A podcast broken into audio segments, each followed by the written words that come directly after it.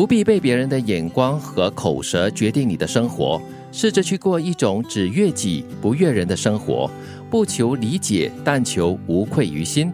生活在热爱里，爱自己，并允许自己停下脚步，活成自己喜欢的样子。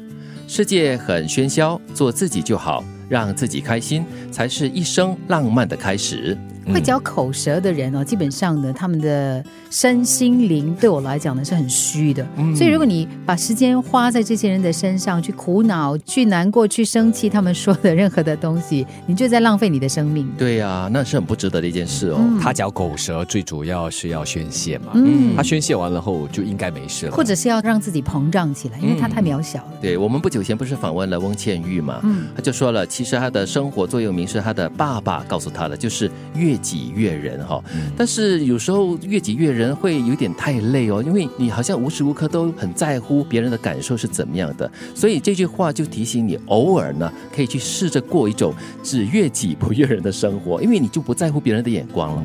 这里很多的自己，像刚才提到的悦己啊、爱自己啊、让自己开心都可以，但是有个先决条件，不能伤害到别人，嗯，当然不能在这里牺牲了别人。对，所以在自己问心无愧的情况之下，让让自己活得比较轻松一点点，我觉得这是必然的，也是应该的。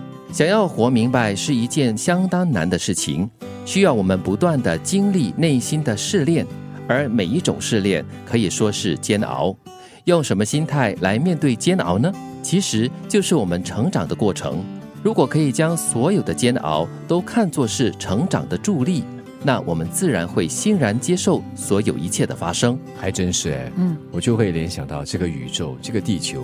不懂是多少千万万万年几亿年？对，我们的人生就是现在给你一百年，了不起啊！对对，就是那么的短，那么的渺小，真的要活明白哈，很难。这真的是一辈子或者是几辈子做的事。哎呦，对我常要提醒自己的就是呢，生活本来就是煎熬多一点点的。就是当你遇到任何的大小事的时候，你心里会有不舒服的感觉，你会有煎熬的感觉，它是一个过程来的。对，但是呢，它会过去的。嗯，都说了煎跟熬。嘛，你要煎跟熬了过后，那个药才会呈现一个苦的味道。但是苦药还是良于病的哈。对，而且也要切记了，这煎熬不单单就那么一次，嗯，因为一辈子啊，说不定有好多个煎熬，大大小小的煎熬 要度过的。重要的是，你要告诉自己，每一段煎熬都是一个历练，都是让你学习和成长，让你成为不一样的自己的机会。对，当你成熟的去面对这些所谓的煎熬的时候呢，你就会欣然的接受迎面而来的所有的。的考验是啊，很多的煎熬过后，会让你越来越明白这辈子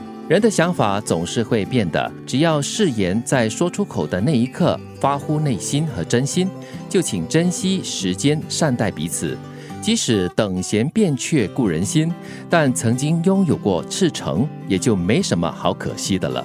嗯，就是你对得起自己了。你在说出承诺或者是誓言的那一刻，只要是发自内心，而且你真的是在做出这样的事情的话呢，就问心无愧了。我曾经珍惜过就可以了。嗯，有时候有人家说，哎，你当年以前你不是这样子这样子的吗？以前是多久以前？那你小的时候，我小的时候白眼。我小的时候，我长大了，我变了。昨天的我和今天我都已经不一样了，更何况是小的时候。是是是，但是在一定的程度上呢，我虽然认同他讲的了，就是你在说出口的那一句，你是真。心的，嗯，但在爱情的世界里面呢，说出口了以后要坚持是下半场啊，对，那也是很重要的。对爱情来说啦，哦，但是他这里指的人的想法是会改变的，可能就是你对生活的一些目标追求啦之类的东西，是可能会随着你岁月的增长而改变的，包括了生活的喜好，特别是生活的喜好，对对，最善变了。不必被别人的目光和口舌决定你的生活。试着去过一种只悦己不悦人的生活，不求理解，但求无愧于心。生活在热爱里，爱自己，并允许自己停下脚步，活成自己喜欢的样子。世界很喧嚣，做自己就好，让自己开心，才是一生浪漫的开始。想要活明白是一件相当难的事情，需要我们不断的经历内心的试炼，而每一种试炼可以说是煎熬。用什么心态来面对煎熬？其实就是我们成长的过程。如果可以将所有的煎熬都看作是成长的助力，那我们自然会欣然接受所有一切的发生。